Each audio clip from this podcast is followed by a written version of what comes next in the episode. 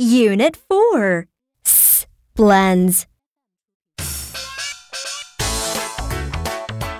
Sounds of blends sk, sl, sp, st, sw.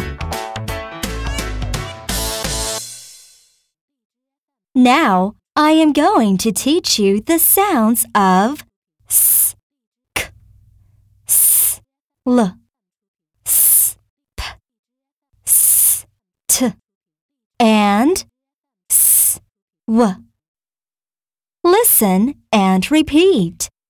S, k, sk, sk, sk, sl, sl, sl, sl, sp, sp, sp, sp, st, st, st,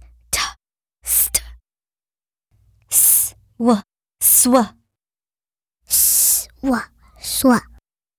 That's great! Thank you!